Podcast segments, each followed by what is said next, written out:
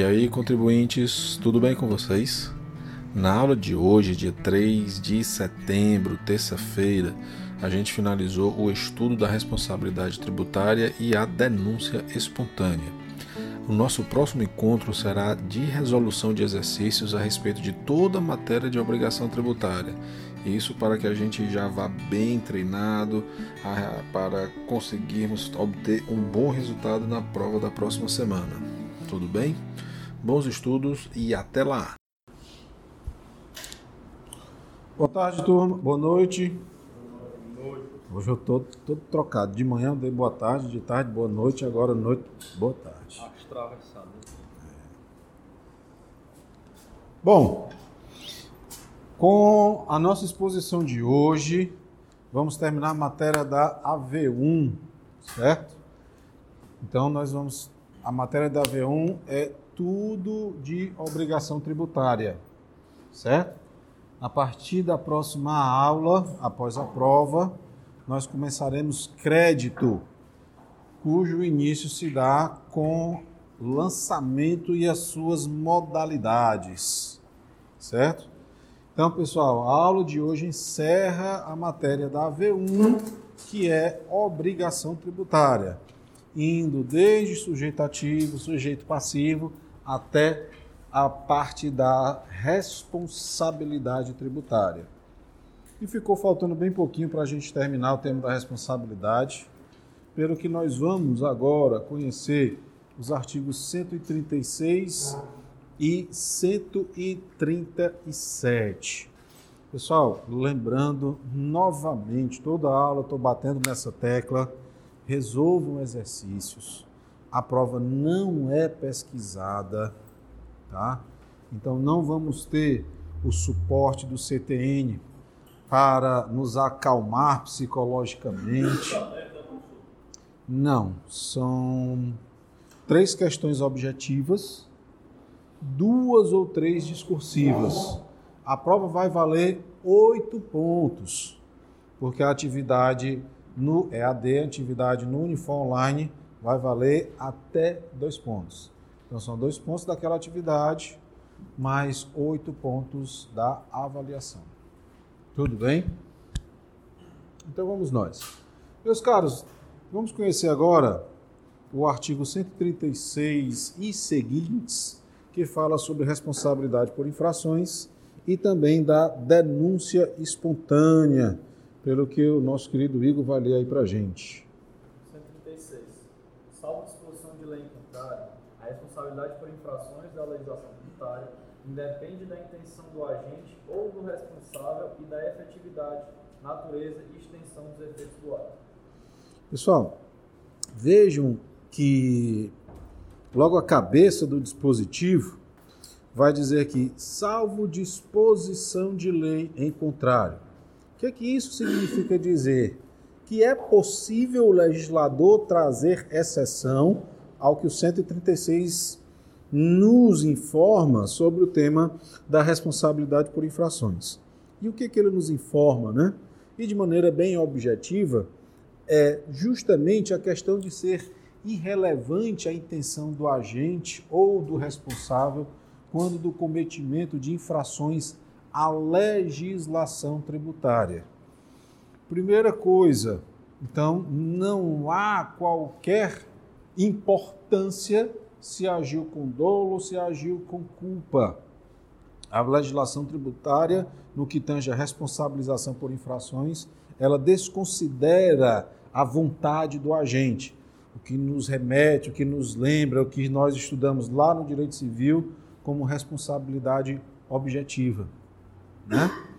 Outra coisa, não, não está disposto, pessoal, aí no CTN a questão dos crimes tributários. Tá? Isso daí é objeto de estudo de outra parte do direito tributário, que é o direito penal tributário, tá? no qual existe a legislação que irá definir quais são os crimes tributários. Aqui o que nós observamos a respeito dessas infrações são as punições como multas, perda de mercadoria, tá? apreensão de mercadorias não, não são os crimes propriamente ditos. Lembrando também que a lei mais benéfica em relação a essas penalidades, ela se aplica retroativamente, desde que o ato não esteja definitivamente julgado. Tá? Então, a lei ela poderá retroagir para beneficiar o contribuinte que tenha é, praticado essa infração. E no caso da interpretação, ela causar dúvida sobre a sua aplicação, é, nós temos aí o princípio do indúbio pró-contribuinte. O que, que esse princípio estabelece? Que a interpretação que deve ser dada é a que for mais favorável ao contribuinte. Tá? Então, temos aí o artigo 136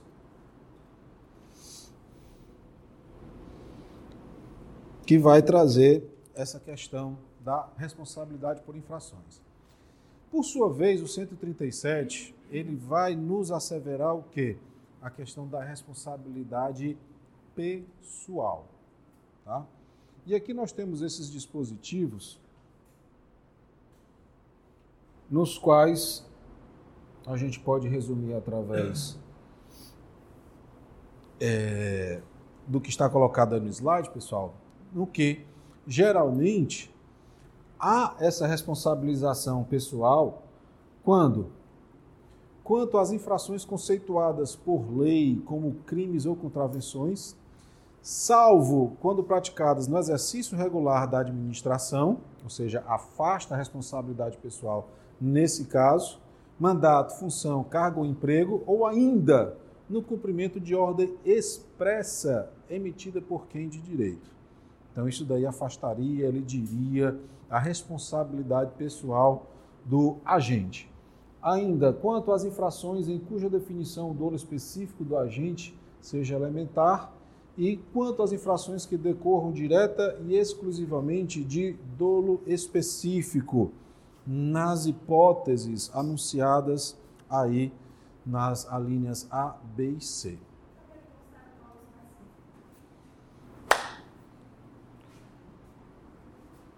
a vontade, o ânimos de realizar aquela conduta ilícita.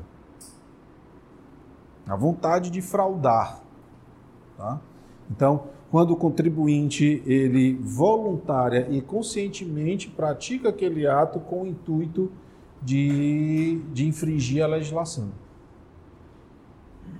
Essa, essa é a definição né, do dolo, né? quando você de fato pratica aquela ação com a intenção de alcançar aquele resultado.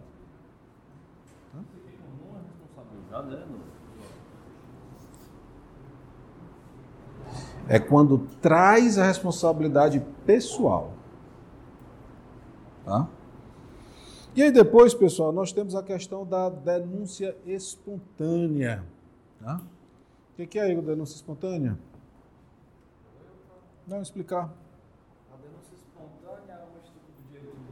que eu até comentei em um dos nossos gestos, quando o contribuinte, ele, anteriormente a qualquer ação de fiscalização pelo fisco, percebe que recolheu indevidamente é, determinado tributo, a menor, por exemplo. Então ele vai lá. Ou não recolheu, né? Ou não recolheu, é, parcialmente ou integralmente determinado tributo. Então ele vai lá espontaneamente na administração tributária, seja federal, estadual, municipal, e ele faz uma denúncia espontânea, ou seja, uma espécie de confissão desse crédito tributário. Aí tem um abatimento da, da multa inerente ao crédito.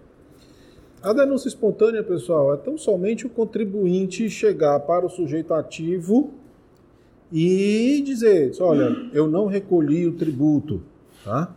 Ou não recolhi, como o Igor falou, total ou parcialmente. Quando o contribuinte faz isso, fica afastada a incidência da sanção, sanção pelo descumprimento da obrigação principal. Agora, o próprio CTN ele vai disponibilizar até quando a denúncia espontânea pode ser utilizada. Primeiro, como o próprio nome já está dizendo, pessoal, a denúncia há de ser espontânea. Ou seja, eu não posso estar sendo objeto de fiscalização. Tá? Porque se eu já estou sofrendo uma fiscalização, então não há mais espontaneidade. E o próprio CTN ele vai considerar não somente a, a fiscalização naquele exato momento, mas até mesmo os atos que dão início à fiscalização. Olha só. A responsabilidade é excluída pela denúncia espontânea da infração, acompanhada, se for o caso, do pagamento do tributo devido e dos juros de mora ou do depósito da importância arbitrada pela autoridade administrativa, quando o montante de tributo dependa de apuração. Parágrafo único. Não se considera espontânea a denúncia apresentada após o início de qualquer procedimento administrativo ou medida de fiscalização relacionados com a infração. Vejam que essa terminologia utilizada pelo CTN é muito ampla, é muito abstrata. Qualquer procedimento administrativo. Então, a mera determinação, vamos supor, de fiscalizar um determinado contribuinte, isso daí já afasta a possibilidade da denúncia espontânea. Ou seja, de fato, o fisco, até então, ele precisa estar inerte para que o contribuinte vá até ele e reconheça que não cumpriu com perfeição a obrigação principal. Ele vai se livrar de multa? Vai, mas não se livra do juros de mora, tá? que seria, digamos assim, uma forma de atualizar aquele valor do tributo devido. Meus caros, isso daí encerra a matéria que nós vamos ver para a V1, que a próxima, segundo a nossa programação, é a de crédito tributário. Então, dentro dessa perspectiva, né, a é, nossa matéria termina aqui na questão da denúncia espontânea. Eu até. Aqui é um quadrinho para vocês verem depois e estava procurando aqui uma imagem de um termo de início de fiscalização. Isso aqui é um termo já um tanto quanto antigo, tá? Eu não consegui encontrar aqui na, no estado do Ceará. Esse daqui é de Santa Catarina. Então, olha só, é como se o contribuinte recebesse o fiscal contendo um documento como esse, no qual é identificado o sujeito passivo, quem irá fiscalizar, a data de início de fiscalização, tá? o prazo que essa fiscalização vai durar, o que está sendo objeto de fiscalização, qual é o período, qual é a espécie tributária, quais documentos que estão sendo solicitados do contribuinte, pelo que ele deve entregar isso daí, né? afinal de contas, é uma obrigação tributária deixar, tolerar ser fiscalizado. Então, quando o contribuinte recebe esse termo de início de fiscalização, já não cabe mais qualquer denúncia espontânea. Como nós vimos, o CTN ele vai dizer que não se considera espontânea, parágrafo único do 138, a denúncia apresentada após o início de qualquer procedimento administrativo ou de medida de fiscalização relacionada com a infração. Finalizada finalizada a fiscalização, aí ele irá receber um outro documento que é o termo de encerramento de fiscalização, no qual é, a, a relação do que de fato os fiscais encontraram quais foram as infrações e as suas respectivas tipificações, a identificação dos, dos auditores, tá? e, se for o caso, o termo de prorrogação de fiscalização, bem como é, os autos de infração ou termos de apreensão que foram utilizados para aquela fiscalização. Tá? Bom, pessoal, é...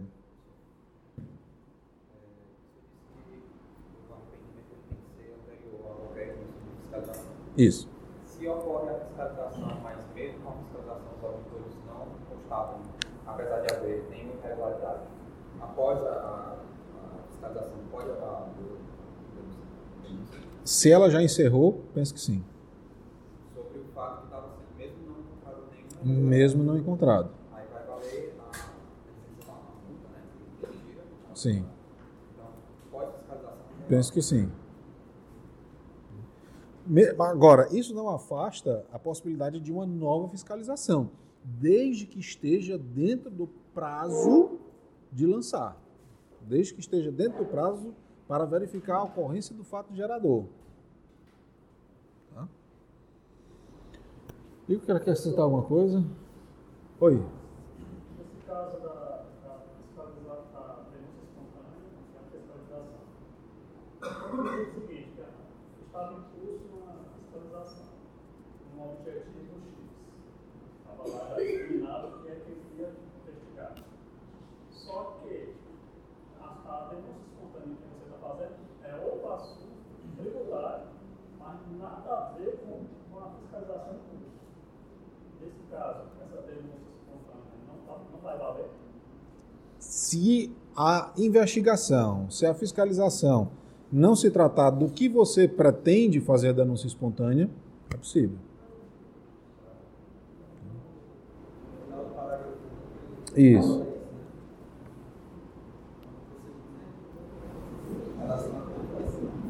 Isso. Se você for fazer a confissão de um ISS, que é como prefeitura, e no caso tivesse sofrendo fiscalização do Estado, referente ao são coisas distintas. Né? É, mas veja só, é, aí são sujeitos ativos distintos, são entes tributantes distintos. Eu não, eu não teria como fazer uma, uma- uma- um relacionamento entre esses dois tributos.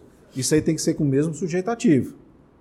Eu posso, vamos supor, estar sofrendo No caso, também, por ser outro sujeito ativo, não impediria ele fazer a confissão da. Não tem relação alguma. Mas vamos supor que você esteja sendo fiscalizado por ISS. Você pode fazer a denúncia espontânea de IPTU, supostamente, que é o mesmo sujeito ativo. Tá? Pessoal, na quinta-feira, depois da manhã, vamos fazer aquela resolução de exercícios contemplando aí toda a matéria vista até hoje eu recomendo fortemente que vocês façam esforço para estar aqui na quinta-feira. Tá? Por quê? Porque as questões elas são muito parecidas, são muito mesmo. Então, quem ainda não teve a oportunidade de resolver questão, vem aqui na quinta-feira, mas não fique só esperando né, a gente dar a resposta, não. Participa, pergunta, tenta responder, se não conseguiu, né, pede a nossa ajuda para a gente né, explicar de uma maneira melhor, de uma maneira que vocês compreendam mais claramente. Mas o importante é que vocês participem se esforcem para compreender essa matéria. Tudo bem? Igor.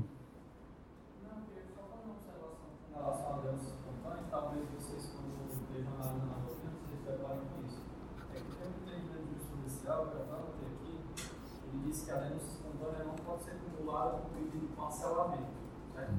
Por dois motivos. No artigo 138 ele fala que ela deve ser acompanhada, se for o caso, do pagamento do tributo devido e de fora. Então, a justiça entende que esse tributo devido é o pagamento integral do crédito tributário, ele não pode ser parcelado.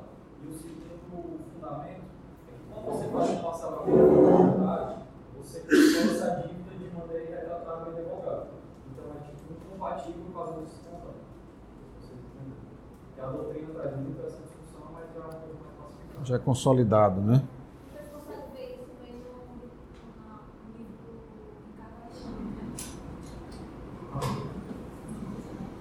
Ou seja, quando for fazer uso da denúncia espontânea, é necessário que o contribuinte ele quite o crédito tributário, né?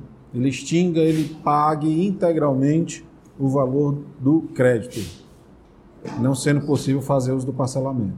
Mas como tem os refis da vida, eles fa- fazem essa a lei exatamente para a pessoa fazer a chamada denúncia espontânea. Nada mais é do que uma confissão, você está confessando, Então, a denúncia é e gerar. joga já no passamento do refis. Mas olha só, existem lá em cobrança e o que você quiser compensar já não tudo no refis. É um passamento. Vamos lá. É, quando existe o refis, geralmente ele abrange a consolidação dos créditos tributários vencidos. E aí o refis, ele, ele opta, a gente tá- vai ver isso daí, a lei que traz o refis, ela pode, me permite o termo, brincar com, com o pagamento. Ela pode dar a, a possibilidade de você quitar o crédito com dispensa de juros e multa, desde que você pague em parcela única. Ou ela pode diminuir esses benefícios com desconto de 70% ou de 50%, à medida em que você opte por quitar com parcelas. Tá? Quanto mais parcelas você opta para pagar o crédito tributário, menor será o desconto. Certo? Agora, quando você faz essa confissão, aí o que acontece seria a anistia, tá? Que é justamente a- o perdão das infrações. Não seria, no caso, a meu ver, não seria, no caso, a denúncia espontânea. Tanto que a lei que traz refis, ela geralmente também traz anistia. Deixa eu ver se eu encontro aqui alguma. É porque são várias, geralmente sai a cada um ano, dois Não, anos. Cada vez que é publicado é diferente, né? O efeito seria praticamente o mesmo da denúncia espontânea. Mas o que a gente vai ver é que a anistia ela é justamente o perdão dessas infrações.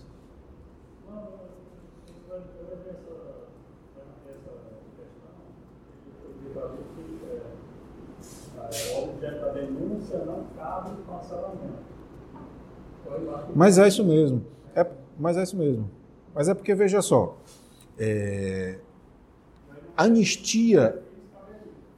Mas é- outra, outra grande diferença é o seguinte: a denúncia espontânea, como a gente pode ver aqui, ela independe de lei.